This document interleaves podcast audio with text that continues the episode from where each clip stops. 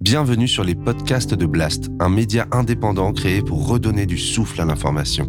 Blast vous propose un autre regard sur l'actualité à travers des reportages, des décryptages, des enquêtes et des entretiens que nous avons décidé de convertir ici en podcast. Notre ambition Devenir votre média de référence et ainsi peser dans la bataille de l'information qui s'annonce et qui sera décisive. Les podcasts de Blast.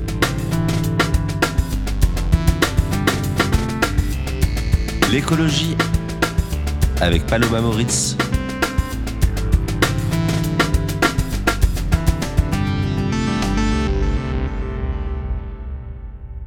Un terrible avertissement. C'est par ces mots que le président du GIEC a décrit le deuxième volet de leur sixième rapport. Ce terrible avertissement est pourtant passé sous les radars, dans une actualité marquée par la guerre en Ukraine. Certains JT n'ont même pas parlé du GIEC et la couverture médiatique n'a pas été à la hauteur de l'enjeu. Alors évidemment, la situation internationale est extrêmement préoccupante et il est normal que ce soit une priorité. Mais cela ne devrait pas pour autant nous empêcher de parler aussi d'un des rapports scientifiques les plus importants de notre histoire. Le rapport du GIEC est un atlas de la souffrance humaine et une accusation accablante de l'échec du leadership climatique. Le changement climatique est aussi une menace, tout aussi immédiate et réelle que la guerre une menace pour le bien-être humain et la santé planétaire. On parle ici de près de la moitié de l'humanité, qui est extrêmement vulnérable au changement climatique. Montée des eaux, pertes agricoles, canicules, manque d'eau, inondations, ce rapport montre que la situation s'est significativement aggravée et que les risques climatiques sont de plus en plus importants et font déjà des morts partout dans le monde. Alors oui, on pourrait se dire encore un énième rapport. Mais cette fois-ci, c'est différent. Ce rapport ne s'arrête pas au constat. Il offre des solutions au monde. Ce que nous dit le GIEC est que nous pouvons encore agir pour réduire les risques et nous adapter au mieux pour absorber les chocs à venir. Être moins vulnérable, tout simplement. Mais le temps est de plus en plus compté. Et c'est pour cela que les JT devraient en parler. D'ailleurs, la conclusion du rapport est sans appel. Tout retard supplémentaire dans l'action mondiale, concertée et anticipée en matière d'adaptation et d'atténuation des effets du changement climatique manquera une brève occasion, qui se referme rapidement, de garantir un avenir vivable et durable pour tous. C'est de ça dont il s'agit. Assurer un avenir à tous les humains, en prenant en compte la justice sociale, climatique, les inégalités, les discriminations. Alors, comment peut-on s'adapter? Pour répondre à cette question, je reçois aujourd'hui un des auteurs du groupe 2 du GIEC.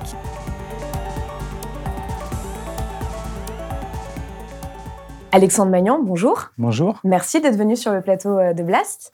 Euh, alors, vous êtes chercheur senior en adaptation au changement climatique à l'Institut du développement durable et des relations internationales et vous êtes auteur du GIEC, donc le groupe d'experts intergouvernemental sur l'évolution du climat et vous êtes membre du groupe de travail 2 qui vient de sortir son volet du sixième rapport, la plus grande mise à jour scientifique sur le climat depuis le rapport 5 qui est sorti en 2014.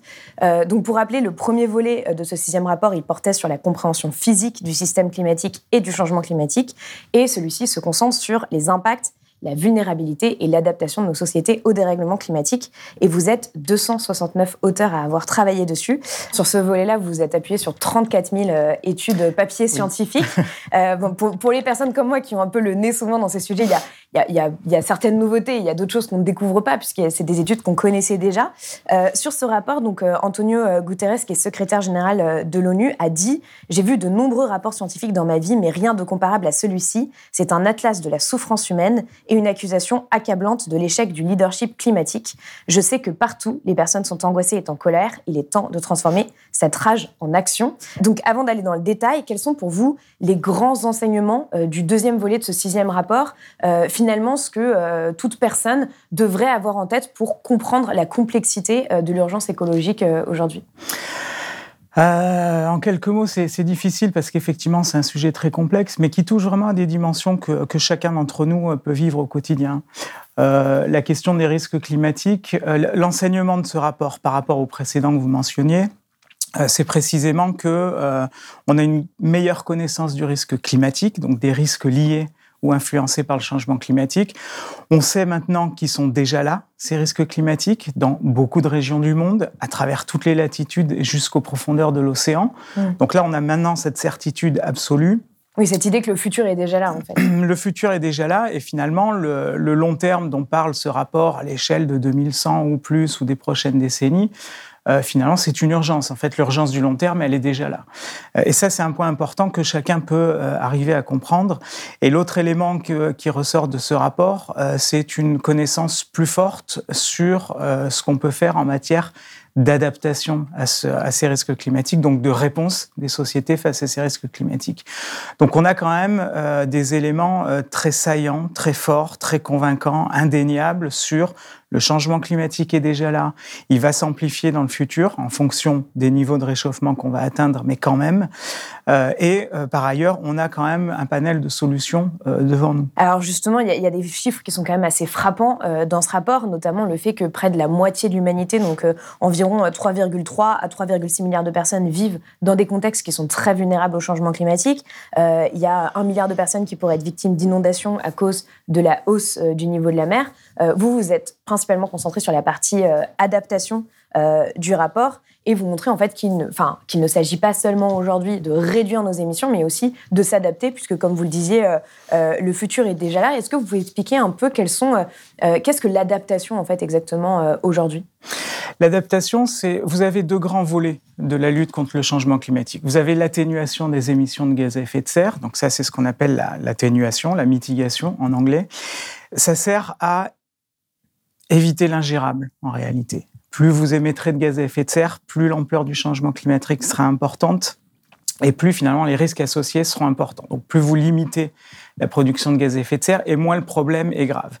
Ceci dit, même si on euh, réduit énormément les émissions de gaz à effet de serre aujourd'hui, le problème sera quand même grave.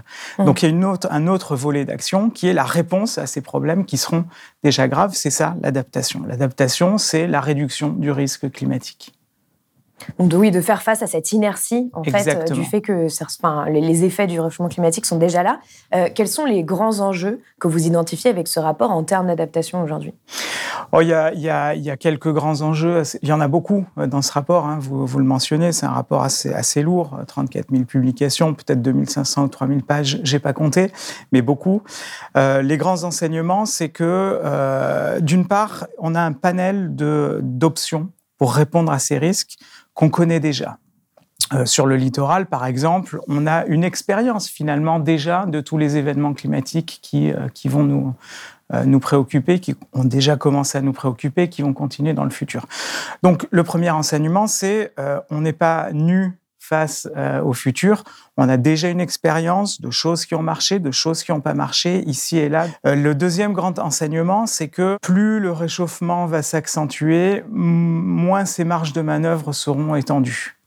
Donc en gros, le panel de solutions qu'on a aujourd'hui, il va se réduire au fil du temps, euh, au fur et à mesure que mmh. le climat va se réchauffer. Donc ça, ça veut dire qu'on a intérêt à agir dès maintenant, parce que dès maintenant, on a un panel d'options devant nous et on peut arriver à faire quelque chose. Plus on va attendre et plus ça va se réduire. Et quand les solutions se réduisent, en général, c'est pas une bonne nouvelle.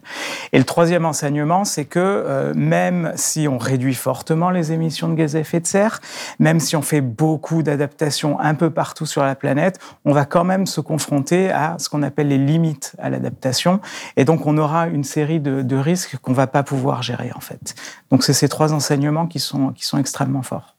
Alors vous dites euh, dans ce rapport notamment qu'il y a un certain nombre de retards euh, dans les, mesures d'adaptation. Comment est-ce que ça se traduit aujourd'hui, ces, retards-là dans l'adaptation?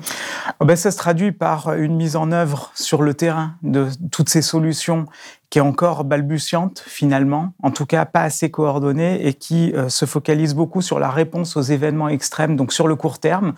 Il y a une tempête qui vient, on y répond, on construit une digue sur le littoral et voilà. En réalité, euh, on loupe une partie du problème qui est qu'il y a en parallèle de ces événements extrêmes, les sécheresses, les tempêtes, les incendies, etc., qui vont s'accentuer dans le futur, autant en intensité qu'en fréquence, il faut bien le comprendre. Parallèlement, on a des changements plus profonds, euh, plus graduels, comme l'élévation du niveau de la mer. Donc une tempête, euh, même à intensité constante aujourd'hui, dans 20, 30, 40, 50 ans, sera nécessairement plus impactante puisque le niveau de la mer, lui, monte. Et ces changements graduels, on a encore du mal euh, à les prendre en compte dans la manière dont on fabrique les solutions aujourd'hui. L'adaptation, ce n'est pas qu'une affaire de politique publique, c'est l'affaire des entreprises, des individus, etc. Mais les politiques publiques, elles sont là pour donner un cadre et pour favoriser la mise en place des actions ici et là. Ces politiques publiques, elles sont pas encore assez avancées. Il existe des plans d'adaptation un peu partout dans tous les pays, mais il reste assez superficiel entre guillemets. C'est pas facile de faire un plan d'adaptation, c'est pas une critique, mais ça reste assez superficiel et pas assez encadrant pour euh, booster l'action aujourd'hui. Et c'est-à-dire qu'en fait, il y a une culture du risque qui est pas encore assez présente euh, aujourd'hui euh, à l'échelle internationale. Elle est pas assez présente à toutes les échelles en vérité. Peut-être qu'à des échelles plus locales, dans des communautés qui sont directement aux prises avec l'environnement, cette réalité du risque, elle est plus prégnante, mais à des échelons un peu plus distants de l'environnement, c'est moins présent. Euh, on a passé plusieurs décennies euh, aussi à avoir une culture du risque euh, plutôt ingénierique et technologique. On est capable, on est puissant, on est l'humain, on est capable de répondre aux risques et finalement les crises environnementales, on peut les gérer à coup de dollars, à coup d'euros. Bref, aujourd'hui, le changement climatique nous dit ça, ça suffit plus. la réponse à ces risques climatiques aujourd'hui et dans le futur, donc l'adaptation, ça va aussi passer par des processus sociaux, des processus politiques, etc., qui, eux, prennent du temps. Et là-dessus, on n'est pas encore à l'échelle. Donc il y a un appel à une forme d'humilité, en fait, en quelque sorte. Exactement, exactement. Euh, alors, vous dites dans le rapport que les limites souples de certaines adaptations humaines ont été atteintes, et, euh, mais qu'elles peuvent être surmontées euh, en s'attaquant à une série de contraintes donc financières, de gouvernance, institutionnelle, politique. Donc finalement, aujourd'hui, le constat, en tout cas qu'on peut faire en lisant ce rapport, c'est qu'il y a une sorte de manque de volonté de, mettre en place des politiques d'adaptation réellement à la hauteur pour qu'on puisse collectivement faire face enfin, aux effets du dérèglement climatique. Oui, oui, je crois que c'est un, problème de volonté. En tout cas, euh, euh, de mon point de vue, maintenant, je suis qu'un humain parmi, tous les autres. Il y a bien sûr une contrainte financière, mais de l'argent à l'échelle globale, euh, il y en a. Donc c'est une question de volonté de direction de ces flux financiers euh, vers, vers ces problèmes-là aussi. Bien sûr, il y a des guerres, bien sûr, il y a des crises économiques, mais là, on est aussi face à une crise environnementale qui, elle, va être un peu euh, sous-jacente à une diversité de, de, crises euh, de, de, nature différente. Ce que vous dites dans le rapport, d'ailleurs, c'est que ça peut être aussi un facteur aggravant dans certains conflits. Exactement, exactement. et donc, donc oui, on a, encore une fois, cette ce manque d'humilité euh, face à ce que nous dit le changement climatique, qui lui dit euh, moi, moi, je suis là, je vais rester là, et en fait, je suis plus fort que vous. Et donc, l'humanité doit prendre conscience de ça et effectivement mettre les moyens en place. Et je crois que les moyens financiers pourraient être là. En tout cas, les volumes financiers, euh, pour moi, ne sont pas spécialement le, le problème principal. La question ensuite, c'est la volonté politique, euh, bien sûr, et la volonté sociale. La volonté politique, pourquoi? Parce que euh, le changement climatique nous invite à nous projeter sur des pas de temps assez différents de ceux dont on a l'habitude euh, aujourd'hui. On n'est pas à l'échelle d'un mandat électoral, on n'est pas à l'échelle d'une élection présidentielle, on est à l'échelle de générations. Mmh. Planifier à l'échelle de plusieurs générations, c'est-à-dire 20, 30, 40, 50 ans, on ne sait pas bien faire ça. Sauf quand on construit des infrastructures ou des centrales nucléaires, par exemple. Là, on a une. Mais à part sur des éléments assez techniques comme ça, le reste, on n'a pas l'habitude de se projeter aussi loin dans le futur. Et c'est ça dont on a besoin, parce que euh, mettre en place des solutions, certaines solutions comme euh, le retrait stratégique sur le littoral, c'est-à-dire bouger les personnes, les activités mm. qui seront menacées à terme, ça demande une planification de, très long terme. Donc il y a une manque de volonté politique liée à ce, à ce pas de temps qui est évidemment qu'il y a un défi, bien sûr, mais c'est le défi auquel on doit se confronter aujourd'hui. Et puis, il y a peut-être un manque de volonté euh, sociale, je dirais, euh, de la part de tout un chacun aussi, euh, de se projeter sur ces pas de temps, de se, se projeter sur la vie de nos petits-enfants, par exemple, et d'accepter qu'on va s'imposer des contraintes aujourd'hui en matière de développement, de gestion des ressources, etc., euh, dont euh, on ne vivra pas nous directement les bénéfices, c'est nos petits-enfants qui vivront euh, ces bénéfices. Et ça, dans notre société moderne, on n'a pas l'habitude de, ça. Donc il y a différentes contraintes. on le voit notamment en France, il y a certains reportages qui ont été faits sur les côtes de personnes qui ne veulent pas quitter leur maison alors qu'elles savent qu'il y a un risque de submersion, mais qui se disent tant que je ne vois pas la vague face à moi, je ne partirai pas de chez moi. Exactement, et c'est tout à fait légitime. Je veux dire, ça, ça se comprend très bien. Moi-même, j'aurais du mal si on me demandait demain de de bouger, ça serait un, choix de vie assez difficile. Parce que vous habitez à La Rochelle, c'est une zone Exactement. et d'autant plus quand les gens n'ont pas forcément les moyens économiques de bouger ou d'acheter une autre maison, etc. Euh, donc évidemment qu'il y, a cette contrainte-là. Ce qu'il faut que les gens comprennent, c'est que euh, euh, il faut les faire ces choix difficiles parce que en fait, si on attend que la vague vienne détruire notre maison, en fait, il sera trop tard. Parce que dans ce cas-là, on aura à faire face à une situation d'urgence. Et on voit dans tous les domaines que quand on répond à des situations d'urgence, on y répond toujours mal, ou alors pas assez bien. Là, on a l'opportunité finalement euh, d'anticiper et d'essayer de faire en sorte que les choses se passent le moins mal possible. C'est quand même un, point extrêmement important. Euh, c'est évidemment la première fois dans l'histoire de l'humanité, donc c'est quand même euh, important qu'on ait une vision du futur. Hmm. Est-ce qu'on saisit l'opportunité de se dire, OK, donc on va construire un futur le moins pire possible ou le meilleur possible si on peut, ou est-ce que on attend que ça nous tombe dessus? Bon, après, ce que, vous expliquez dans ce rapport, notamment, qui est assez intéressant, c'est qu'il y a vraiment une approche systémique, c'est-à-dire que ce sont aujourd'hui les populations les plus vulnérables euh, partout dans le monde qui sont les plus affectées par le dérèglement climatique et par les mauvaises politiques euh, d'adaptation, en quelque sorte. Euh, est-ce que vous pouvez expliquer justement qu'est-ce que, la maladaptation? En quoi ça consiste? La maladaptation, c'est des efforts qui sont faits au nom de l'adaptation aujourd'hui, donc répondre aux risques mais sans cette perspective de long terme. Et au final, euh, on apporte une réponse qui va, au fil du temps, peut-être finalement aggraver le problème. Je vous prends un exemple très concret. Euh, tout le monde a entendu parler de, l'ouragan Katrina en 2005 euh, mhm. aux États-Unis, à la Nouvelle-Orléans. 80% de la Nouvelle-Orléans est sous les eaux, mais les États voisins, comme la Géorgie, l'Alabama, le Mississippi, comptent eux aussi leurs morts et leurs disparus. Pas de lien direct avec le changement climatique. Attention, je ne dis pas que cet ouragan est lié au changement climatique. N'empêche qu'un ouragan, c'est une des conséquences du changement climatique. Donc on a une image dans le passé de ce qui pourrait arriver dans le futur. Qu'est-ce qui s'est passé à la Nouvelle-Orléans? Pendant euh, trois siècles, on a construit des digues autour de ces grands lacs qui entourent la ville de la Nouvelle-Orléans. Et on a construit ces digues, et du coup, on s'est dit, mais finalement, en construisant ces digues, ça nous ouvre, ça nous ouvre des espaces à l'urbanisation. Et donc, l'urbanisation s'est étendue au derrière de ces digues. Les gens, en général, quand il y a une digue, se disent Ah ben, je suis protégé. Ils se disent pas Ah ben, il y a un risque. Donc, le, le, sentiment est celui-là. Donc, on a développé beaucoup d'urbanisation. Et parallèlement, donc, on a augmenté les enjeux exposés potentiellement à l'aléa submersion. Et parallèlement, on n'a pas du tout entretenu ces digues ce qui fait qu'elles avaient beaucoup de, de, brèches, de failles, et l'eau, elle adore ça. Euh, donc quand euh, Katrina est arrivée, les lacs ont débordé, l'eau s'est engouffrée. Finalement, toute une partie de l'urbanisation euh, a été euh, inondée, y compris les canaux de drainage, etc. Donc, si vous voulez, on a finalement créé un problème au fil du temps euh, qui n'aurait pas été là si on n'avait pas pour, pour résoudre un problème dans l'immédiat.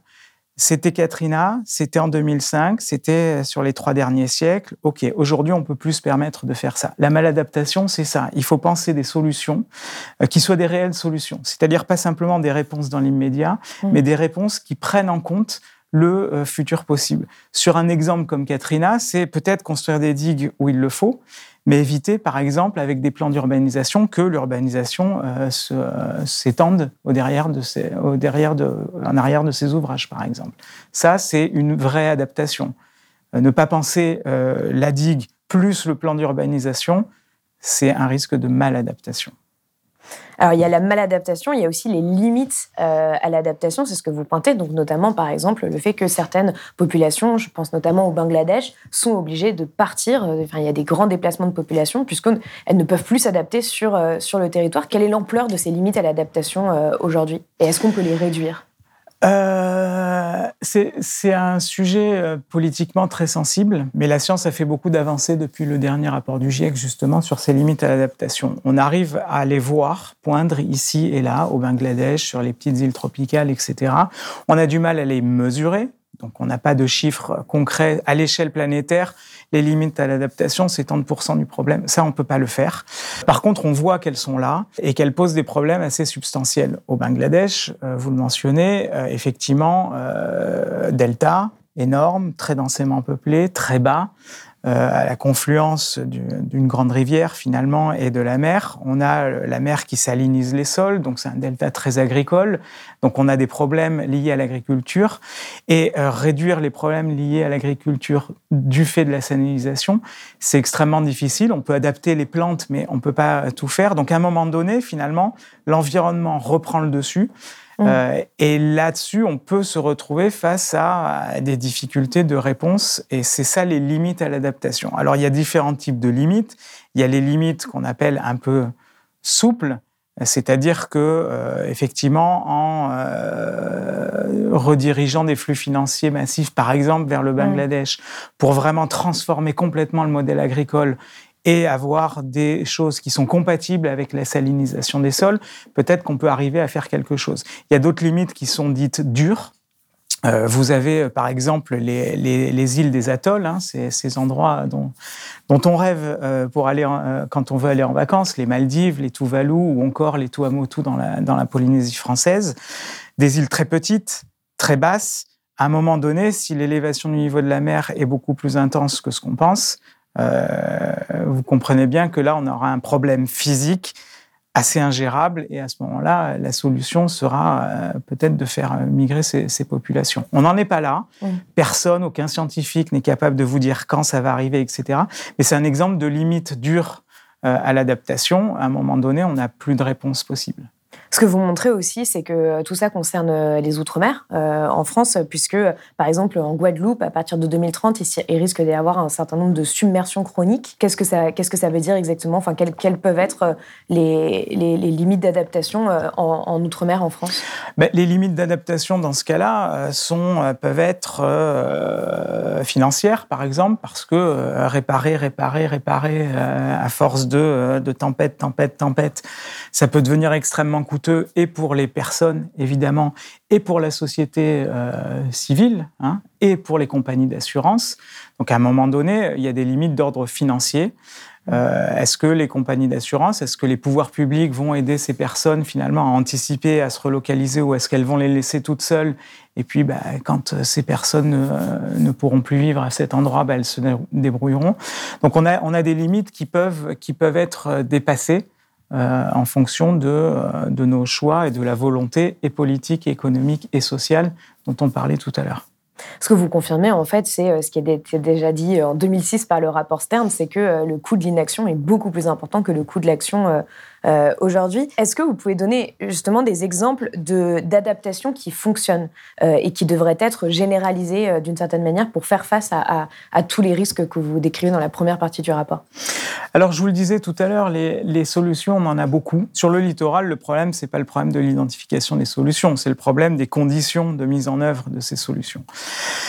la généralisation de ces solutions, c'est toujours compliqué parce qu'une mesure n'est une solution qu'en fonction des spécificités du contexte. Euh, une digue, ça peut être très bien à New York, euh, ça, peut être une vraie solution, et d'ailleurs c'est une vraie solution mise en œuvre.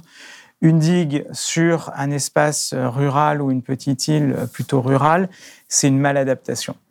Euh, donc la généralisation, vous voyez, c'est pas parce qu'on a une digue et que ça marche ici mm. que ça va marcher ailleurs. Donc ça, c'est ça, c'est le premier point. Après, on a un tas d'exemples. Alors je vous le disais, New York qui qui fait des digues, qui rehausse ces digues, qui les renforce, mais aussi qui, dans certains quartiers, relocalise euh, les gens.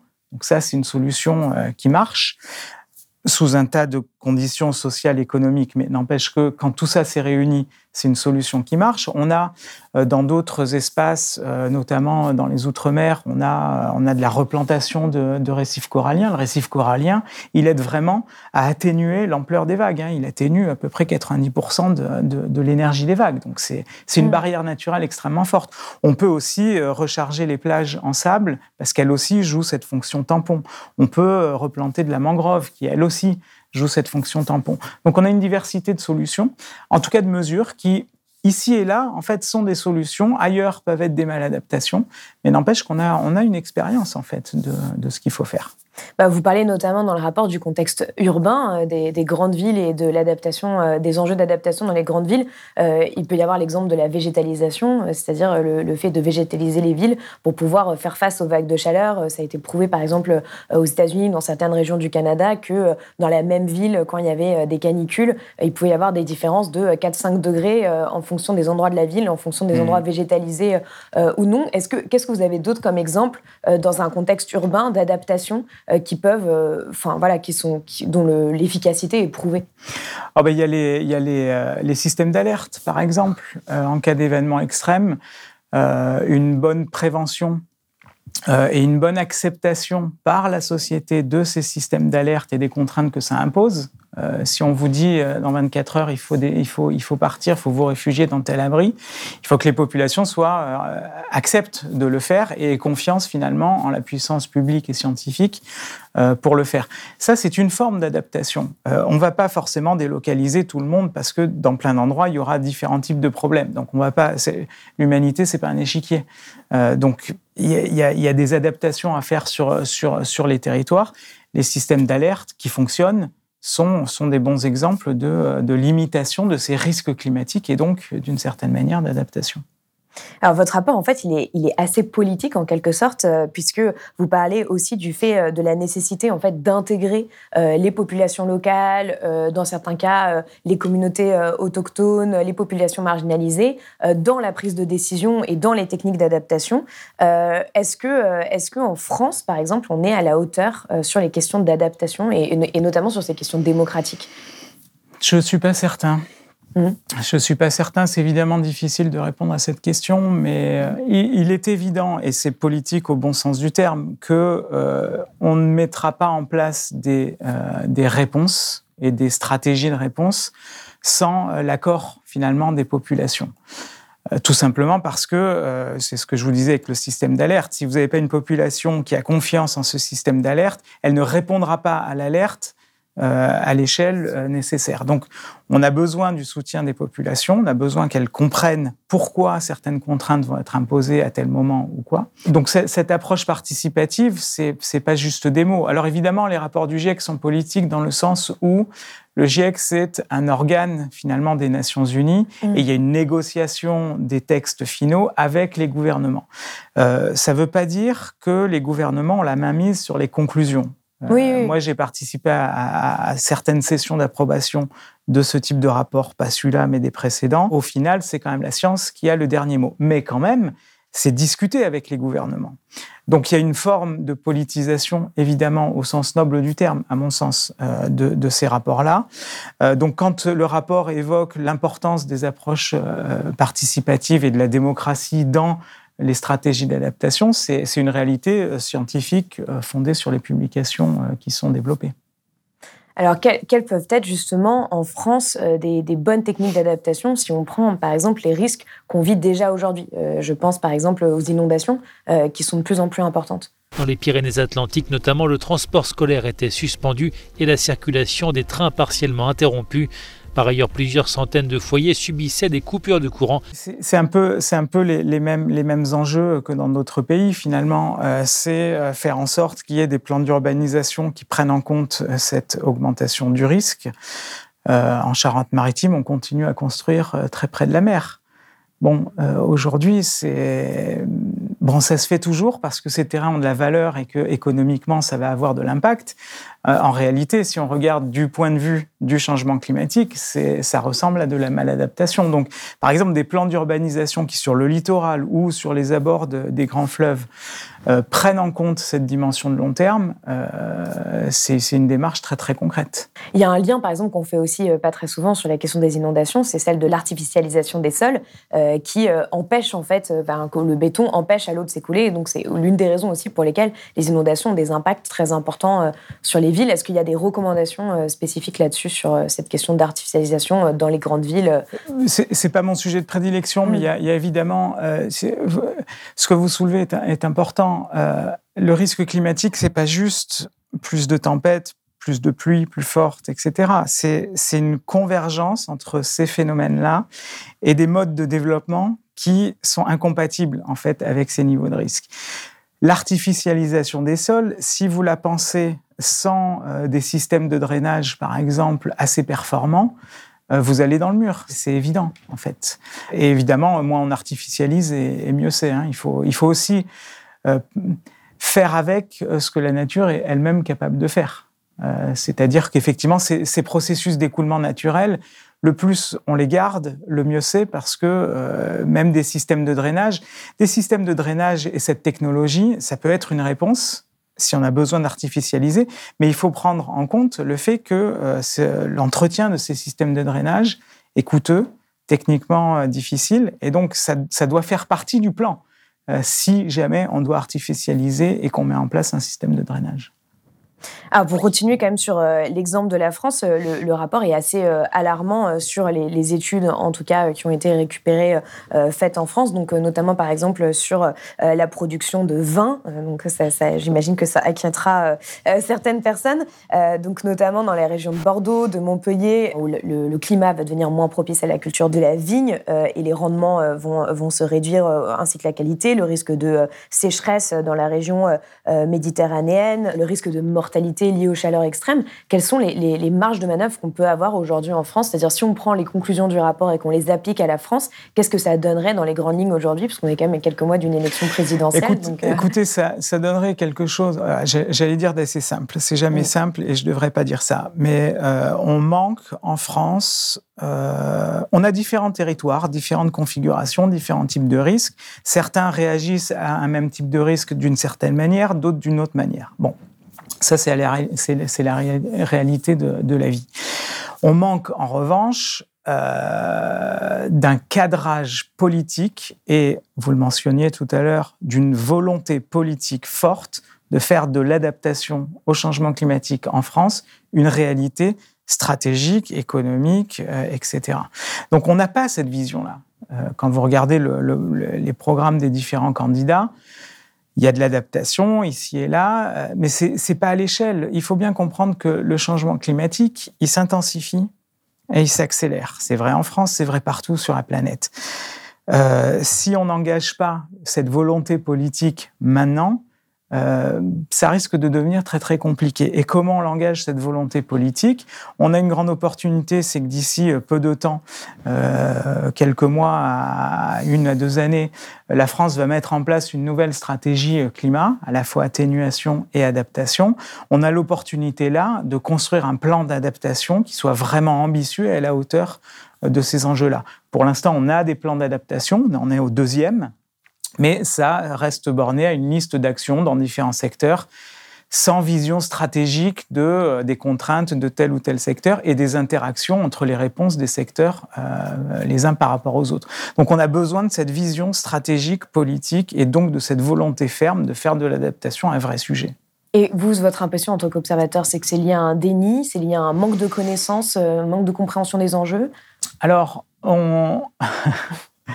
Manque de connaissances. Euh, alors, manque de compréhension des enjeux, euh, nos politiciens sont pas idiots, donc j'imagine que, enfin, j'aime à croire qu'ils euh, ont conscience de l'enjeu en tant que tel. Maintenant, cet enjeu, je vous le disais tout à l'heure, il défie vraiment leur manière de penser, puisque cet enjeu, il dit planifier à l'échelle de plusieurs générations et arrêter de planifier à l'échelle du quinquennat ou de la prochaine élection. Donc ça, c'est ça, c'est un, un, élément euh, assez fort. Est-ce que c'est lié à un manque de connaissances scientifiques? Honnêtement, je pense pas. La précision scientifique qui est recherchée dans les publications scientifiques et dans les rapports du GIEC, euh, elle est extrêmement importante, surtout quand on va devoir prendre des décisions très précises. Mais honnêtement, on a quand même suffisamment de connaissances à l'échelle d'un pays comme la France euh, pour euh, engager des stratégies d'adaptation qui soient justement compatibles avec ces évolutions climatiques. D'autant plus qu'à chaque fois qu'il y a un rapport du GIEC qui sort, on dit ah c'est encore l'urgence, mais on le savait déjà. Donc là il y a, y a, une chose assez assez paradoxale. Est-ce que c'est un déni? C'est une bonne question. Euh, je crois que le, changement climatique défie tellement la manière dont on, euh, dont on a pensé le développement, euh, en tout cas dans nos sociétés industrialisées depuis 200-300 euh, ans, que évidemment la première réaction naturelle, c'est de dire en plus c'est pas si urgent, c'est pas la guerre en Ukraine. Donc on a tendance à dire bon, bah, on va s'en occuper. Mais euh, parfois, j'ai des, élus qui me disent écoutez, Monsieur Magnan, euh, c'est passionnant et terrifiant ce que vous me racontez. Euh, on parle de plusieurs décennies, peut-être 2100. Revenez me voir en 2090 quand vous aurez une vision plus précise et dans ce cas-là, j'agirai. Et ça, ça marche pas parce que, en fait, répondre au, au risque en 2090, en fait, ça veut dire se mettre en marche et transformer nos sociétés maintenant. Donc ce déni, je, peux le comprendre euh, sur le principe, mais parallèlement, s'il y a vraiment une prise de conscience des enjeux, euh, tels que je le souhaite, euh, à un moment donné, il faut, il faut prendre ses responsabilités et le déni, ça marche plus. Surtout que le dérèglement climatique a déjà des impacts euh, en France. Il y, a 100 000 personnes qui meurent de la pollution de l'air chaque année. Il y a euh, euh, tous ces événements climatiques extrêmes qui frappent aussi de plus en plus. Exactement. c'est, on a ce manque de volonté politique. Aujourd'hui, il est plus tenable. En fait, il y, a, une responsabilité politique et des acteurs économiques et des citoyens. Hein, on est bien d'accord. Hein. Tout le monde a sa responsabilité. Il y a une responsabilité politique. On peut plus se voiler la face derrière c'est dans le futur, c'est incertain, on ne peut plus faire ça. Euh, le secrétaire des, Nations Unies l'a dit, c'est criminel, en fait, mm. de ne pas le, considérer aujourd'hui. On sait, enfin, et ce rapport est très, très marquant là-dessus et très autoritaire. Il n'y a plus de place au doute. Le risque climatique augmente, il va augmenter d'autant plus que les émissions de gaz à effet de serre sont importantes. Donc on n'en est plus à se dire ah c'est peut-être un problème, qu'est-ce qu'on pourrait faire? Non, le problème est là et là il va s'intensifier et même si on fait tous les efforts euh, d'adaptation et d'atténuation, on va quand même avoir des risques résiduels et des limites à l'adaptation.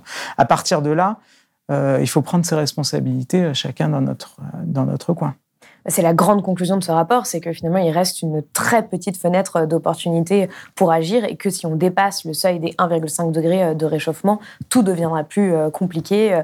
Euh, l'adaptation, comme le développement euh, politique résilient, climatique résilient, etc. Exactement. Exactement. On a, fait une. Il y, a, des estimations qui disent que à l'horizon de, la fin du siècle, un réchauffement de plus 2 degrés donc compatible avec ce fameux accord de Paris euh, négocié à l'échelle internationale, donc un monde plutôt vers lequel on essaierait de tendre avec nos, réductions d'émissions. Un monde à 2 degrés, ça va augmenter le risque global d'un facteur 2. Un monde à 4 degrés, ça va l'augmenter d'un facteur 4. À 2 degrés, avec un facteur 2 euh, de risque augmenté, on va pouvoir continuer à trouver les solutions qu'on a. Effectivement, la marge de manœuvre se réduit, mais il y a quand même une fenêtre de tir. L'humanité est peut-être capable de viser cette fenêtre de tir. Dans un monde à 4 degrés, on entre dans un univers objectivement qu'on ne connaît pas. Euh, et là, euh, on aura encore moins d'expérience des solutions que dans un monde à 2 degrés. Chacun doit avoir ses responsabilités quand même face à ce constat-là surtout sur une période plus court terme, ce qui est assez euh, alarmant, c'est que euh, dans les, conclusions du groupe 1, euh, il est dit qu'il y a de très fortes chances que le seuil des 1,5 degrés soit dépassé dès 2030 ou au moins d'ici à 2040. Exactement, on, est déjà à plus 1,1 degré par rapport à la période pré-industrielle. C'est 1,5 degré, c'est par rapport à la période pré-industrielle, donc en fait on en est très proche.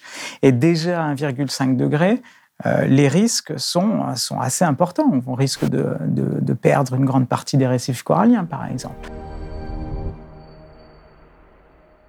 C'est là que euh, ce rapport, c'est une alerte de plus, certes, mais là, franchement, euh, il n'y a, plus de doute. Alors justement, la, différence avec l'alerte, c'est que ce qui est dit à un moment du rapport, c'est que ce rapport offre des solutions au monde.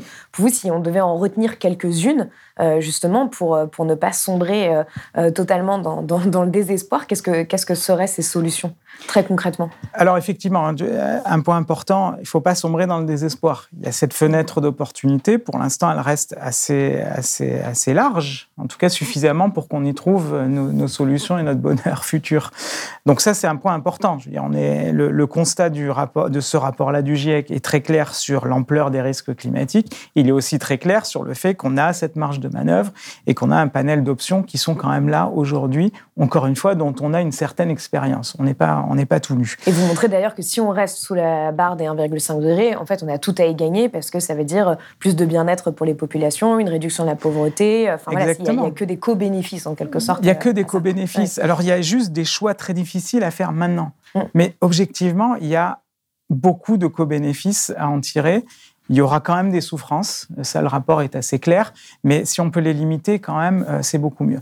En termes de solutions concrètes, euh, il y en a un tas. Je veux dire, la modification des pratiques agricoles, qui demande une modification des marchés pour euh, écouler ces, commodités agricoles. Un renforcement de la cohésion sociale face, face aux risques. Euh, le rôle des, assurances, par exemple, dans, l'évolution des, euh, marchés et des mentalités des acheteurs de maisons sur le littoral, par exemple.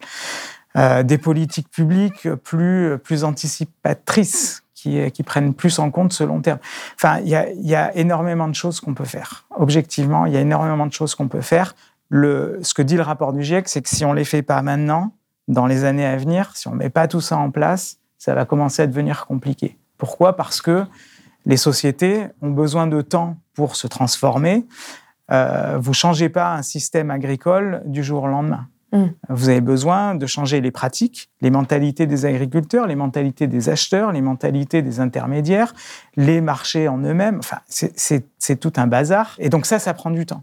Donc la fenêtre d'opportunité, c'est pour ça qu'elle est aujourd'hui là et qu'elle va se réduire dans le futur. D'une part parce que plus on attend pour mettre en place ces transformations, moins on aura le temps de les mettre en place. Et donc, à partir d'un moment, ça va devenir compliqué.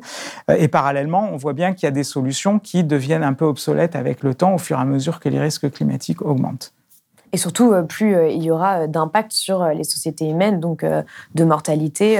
Mais, et c'est ce que vous dites dans le rapport, qui est quand même assez aussi inquiétant, c'est tous les points de non-retour qui sont en train d'être atteints. Vous parliez des coraux tout à l'heure, qui vont disparaître à 99% si on dépasse le seuil des 1,5 degrés. Mais vous parlez aussi des régions polaires, il me semble, des régions montagneuses. Quels sont ces points de non-retour exactement? Bah, Ces points de non-retour, c'est ce que vous dites. C'est une perte d'écosystème qui sera irréversible. Alors, les, les coraux vont changer de nature, de structure, ils vont pas complètement disparaître, mais les coraux tels qu'on les connaît aujourd'hui, ces récifs coralliens euh, sur lesquels on a envie de plonger, eux, ils risquent quand même de disparaître. C'est bien sûr une perte en biodiversité, une perte environnementale. C'est aussi, il faut que les gens comprennent ça, c'est aussi une perte identitaire très forte en réalité. Ces écosystèmes sont des marqueurs d'identité. Euh, et on ne peut pas se permettre de perdre des identités humaines ici et là. On en a déjà perdu au fil des derniers siècles à coup de colonisation, etc. Donc, à un moment donné, qu'est-ce qu'on veut léguer à nos enfants? C'est ce fameux euh, le, futur que l'on souhaite. C'était un rapport des Nations Unies, je crois, il y a quelques années. C'est vraiment cette question-là. Quel est le futur qu'on souhaite? Sur les zones arctiques, c'est pareil. Euh, c'est des ours polaires. Alors les gens pourraient dire oui, mais moi j'habite en France. Alors vous savez, les ours polaires, c'est pas forcément euh, mon, sujet au quotidien. Euh, c'est pas que les ours polaires, c'est euh, des communautés qui vivent dans ces milieux arctiques qui ne peuvent plus pêcher, qui ne peuvent plus rester là parce que le, sol est gelé et en fait avec le réchauffement de l'océan et de l'atmosphère, il tend à dégeler et donc il devient instable et donc on doit partir. Enfin, c'est tout un tas de choses euh, qui sont euh, pas du tout marginales en fait. Hein. C'est c'est pas parce que ça arrive, ces points de basculement, ces points de non-retour arrivent à certains endroits un peu isolés et loin de nous. Europe, qu'ils ne sont pas extrêmement importants. Euh, vous mentionniez les, changements au niveau de, de la pratique de la vigne en France ça va s'accélérer, ça va s'intensifier. Bon, euh, si demain la région bordelaise peut plus produire son vin, est-ce qu'on est, est qu'on considérera que c'est pas très grave, on va acheter notre vin ailleurs? Je veux dire, la, culture, finalement, l'image de marque du vin en France, de la région bordelaise, ça, ça va être affecté, ça. Est-ce qu'on est, est-ce qu'on a envie de perdre ça? C'est une question qu'on doit se poser en tout cas. Euh, je ne dis pas que oui ou non, moi je ne mm. suis pas la société. En tout cas, la, la, la communauté politique et la communauté, euh, la société, doit à un moment donné se, plonger sur la question quel est le futur qu'on veut, qu'est-ce qu'on va perdre, qu'est-ce qu'on peut ne pas perdre et qu'est-ce qu'on peut gagner en fait. Et ce débat social, il a besoin d'être là. Et donc, effectivement, on, le mentionnait tout à l'heure, ces enjeux politiques autour de l'adaptation au changement climatique, c'est des enjeux sociaux en fait. Oui, bah, notamment c'est ce dont on réalise, enfin ce qu'on réalise pas forcément euh, en France, c'est aussi l'impact que euh, va avoir euh, l'augmentation, l'intensification des événements climatiques extrêmes, même ne serait-ce que sur en fait les biens et services qu'on importe. et il y a certains biens auxquels on n'aura plus accès, ou même l'exportation. Enfin, ça, peut changer aussi totalement le, commerce en fait en France et, même les, les choses qu'on va pouvoir avoir à notre disposition au quotidien.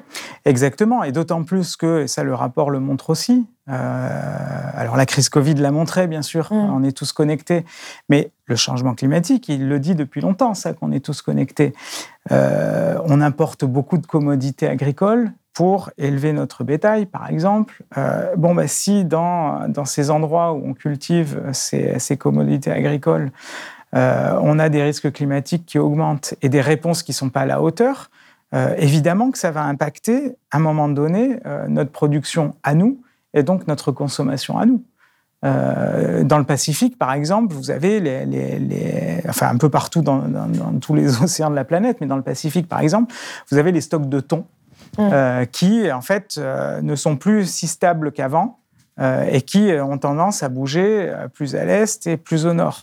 Bon, tout ça, ça, ça vous, vous comprenez bien que ça va impacter euh, la manière dont est structurée la pêche au thon aujourd'hui pour les pays euh, qui pêchent, pour les pays qui achètent, etc. Donc, il y a tout un tas de conséquences qui font que aussi l'adaptation des uns euh, va aussi un peu conditionner les niveaux de risque et l'adaptation des autres et inversement. Mm. donc finalement, on a tendance à dire l'adaptation c'est un truc local, ça se fait sur le terrain, à l'échelle des, des communes, etc. Oui, et non, c'est aussi on est dépendant de la bonne adaptation aussi de, en fait, de, beaucoup d'autres pays dans le monde. Exactement, et c'est un peu ce qu'essaie ce qu'essaie de dire ce rapport, c'est que euh, finalement, ça nous concerne tous. C'est pas qu'une affaire de euh, pays plus vulnérables, groupes de populations plus vulnérables dans nos pays, etc. Bien sûr que ces entités plus vulnérables, elles seront les premières affectées. Mm. Mais il faut pas se leurrer. Euh, c'est tous les pans de la société qui vont être affectés en vérité. Et quand on parle de plusieurs, de plusieurs générations, euh, il est évident que dans deux générations, euh, même les plus nantis euh, risquent quand même d'avoir des problèmes. Alors justement, ce qui est intéressant dans ce rapport, c'est tout, le, focus qui est fait sur la justice sociale, la justice climatique, le fait de prendre en compte aussi les différences de vulnérabilité au sein même des, populations. Comment est-ce que ça se traduit exactement ça dans l'adaptation? Ben, ça se traduit par des, par des mesures qui, vous le rappeliez, hein, 3,3, 3,6 milliards, milliards Enfin, c'est euh, d'individus euh, euh, qui sont, qui sont aujourd'hui déjà dans des situations de vulnérabilité.